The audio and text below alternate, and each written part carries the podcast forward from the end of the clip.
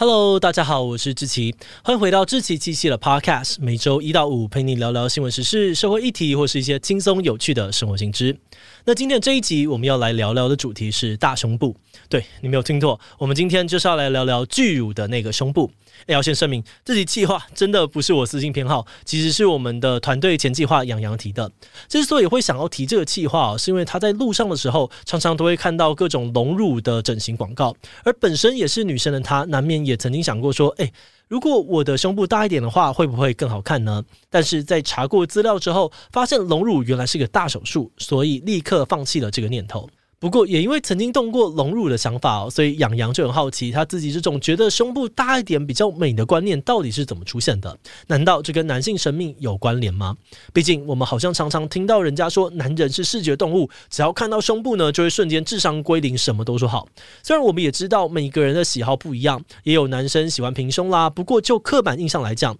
好像都还是会觉得男人都爱大奶。诶，那这个说法有没有研究证据可以支持呢？今天的这集就让我们用一些科学研究，一起来看看大胸部到底有什么魅力，以及男人是不是真的天生就爱大胸部吧。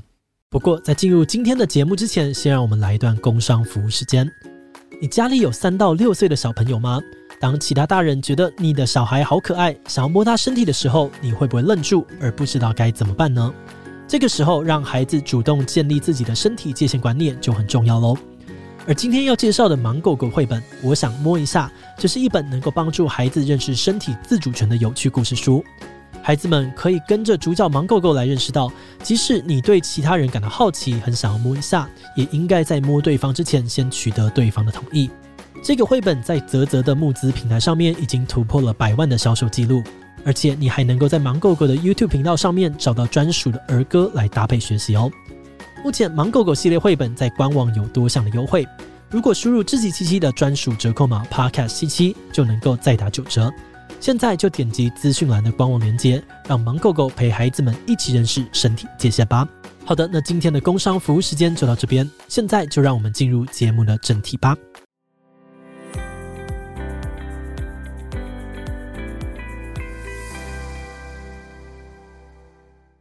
你知道吗？在国际美容整形外科学会二零二零年的统计资料里面，最多女性选择的整形手术呢，第一名就是隆乳。那虽然碰上疫情哦，但是在那一年内呢，全球还是有一百六十二万人选择要做隆乳手术，超越其他你常听到像抽脂啦，或是割双眼皮等等。而这个现象似乎也代表着有蛮多的女生都觉得，比起变瘦或是眼睛变大，更重要的是应该是想办法让胸部长大。那他们想让胸部变大的原因可能有很多种。有有些人是单纯的觉得自己胸部太小，想要丰满一点点才隆乳；而有些人是因为在怀孕生小孩之后，因为哺乳的关系，让乳房快速的膨胀又缩小，导致形状塌掉，因此想要隆乳来让乳房恢复原状。那还有些人是因为乳癌而必须要切除掉胸部。那虽然说切除胸部不一定会影响身体的运作，但都已经生病了，如果还要失去自己重要的性征，对很多的女性患者来说其实是很痛苦的，也会让他们更没有勇气去对抗疾病。所以可以隆入，有的时候也会变成他们愿意治疗癌症的关键。那你可以发现哦，在刚刚讲到的这些例子里面，不管是天生胸部比较小，还是后天的各种因素，小胸部、胸部变小这件事情，都可能会让这些女生感觉不舒服，甚至产生恐惧。但为什么胸部大不大对于女性的影响这么大呢？有人觉得，其中一个重要的因素，很可能是跟男性的眼光有关。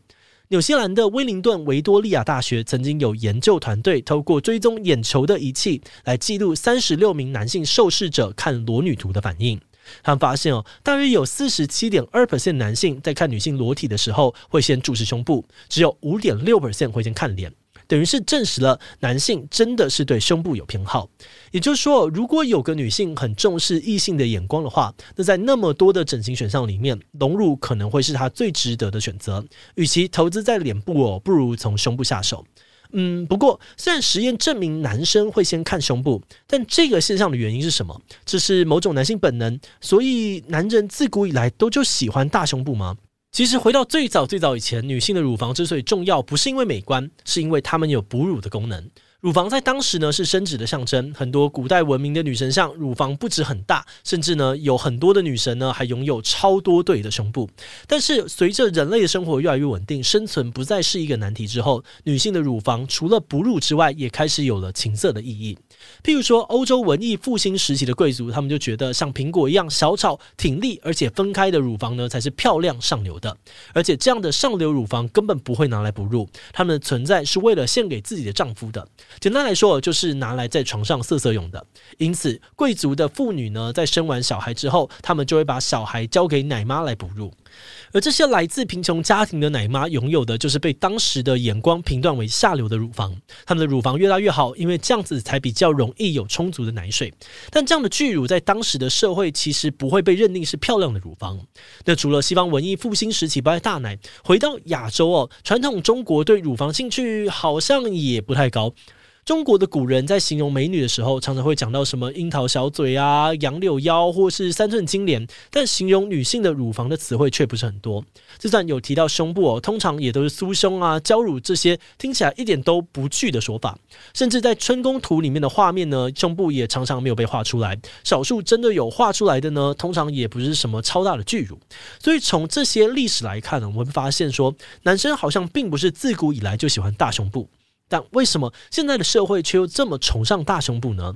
其实哦，从中世纪开始，大胸部跟平胸的审美就一直不断的在轮流替换。就算是现在，大胸部虽然感觉是主流的审美观，但欣赏平胸的审美观也还是同时存在的。比如说，如果我们把眼光放在内衣广告或是性感杂志的时候，就会感觉大胸部是现在的潮流。但如果你去看像是巴黎时装周啦、米兰时装周的伸展台 model，你会发现哦，平胸可能才是时尚的象征。可是不管你本人偏好大胸还是平胸，可能都无法否认，在所谓的通俗审美观里面，大胸部还是不败的王者。不过很有趣的是，这个大胸部登上王位、展开霸权的时间，竟然只有短短的七十年而已。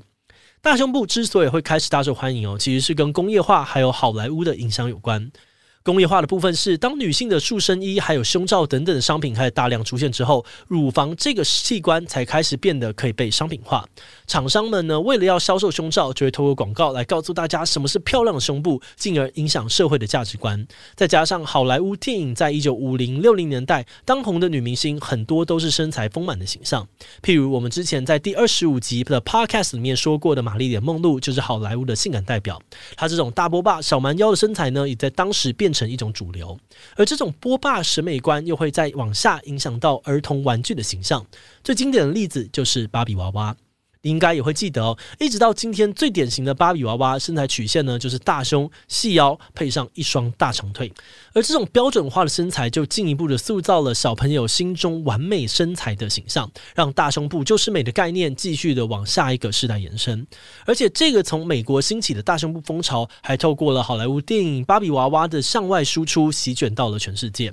像是日本的 A 片 A 漫，就是在这个风潮之后才开始重视巨乳的存在。那时间来到了现在，当社会形成了大胸部就是美的审美观之后，就开始会有很多的女性想要透过各式各样的方法让自己的胸部变得更大一点。最基本的可能有按摩、吃木瓜，还有喝以前广告打很凶的四物饮，或是用上拔罐的方式去吸胸部，想着让它长大等等。但是这些方法到底有没有效，可能就见仁见智了。目前最有效、最明显的方式，可能还是要透过侵入式的隆乳手术来让胸部变大。而且哦，隆乳手术这个项目本来就是为了因应胸大才是美的审美观而出现的。在现有的记录里面，最早的隆乳手术出现在十九世纪末，当时就有人把加热的石蜡注射到女性的乳房里面来增加乳房的大小。那因为石蜡在降温之后会变成固体哦，马上就有塑形的这个效果，所以在当时的社会呢，造成了一股石蜡隆乳的风潮。但是到了一九零四年哦，有一位来自奥地利维也纳的医师写了一篇论文，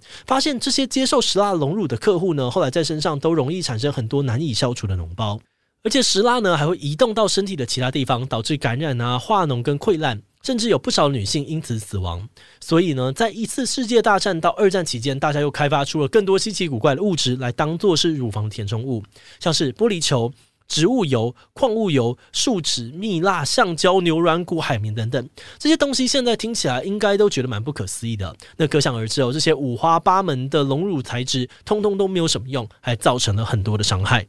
当时成千上万的女性都因为这些注射物啊，或者是填充物，造成了乳房的感染、溃烂，甚至要切除全部的乳房，让原本想要丰胸的人，最后却连自己真正的胸部都没了。一直到一九六二年呢，世界上面才出现了第一个相对安全的细胶隆乳手术，也是我们现代人比较有听过的手术。那慢慢的发展到现在，可以放进胸部里面的东西也都越来越安全，触感也越来越像真的胸部。但是目前除了用自体脂肪去隆乳以外呢，其他的隆乳手术都还是要用开刀的方式进行。女性还是要选择在腋下、乳晕或是乳房的下缘开一开口，然后才可以把填充物给放进去。也就是说，就算是以今天的医疗水准来讲呢，隆乳也不算是一个小手术。那虽然隆乳有一定的手术风险哦，但就像我们刚才说的，它还是非常热门，甚至是整形项目里面的第一名。而这边就延伸出了一个问题：如果说隆乳手术这么的历久不衰，那是不是代表胸部在大家的审美观里面真的是越大越好呢？纽西兰的威灵顿维多利亚大学就针对这一点做过一个研究。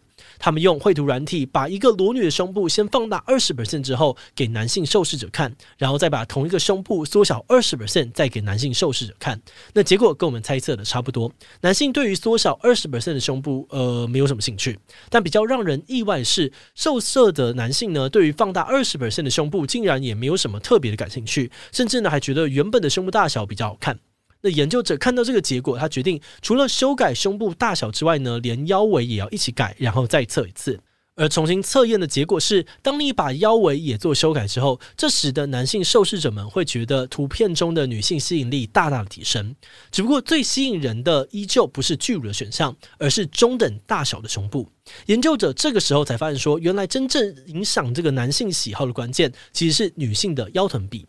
也就是说，在这个研究的结果当中，女性如果没有小蛮腰，那就算有大胸部，对于男性来说吸引力也不高。所以总结一下哦，对于男性来说，完美的身材呢，可能比较偏向有胸但不要太巨，腰围呢是纤细，臀部有肉，这种有曲线沙漏型的身材。而这好像也印证了我们前面说到的，像是玛丽莲梦露或者是芭比娃娃的身材，确实变成了现在大众审美的主流。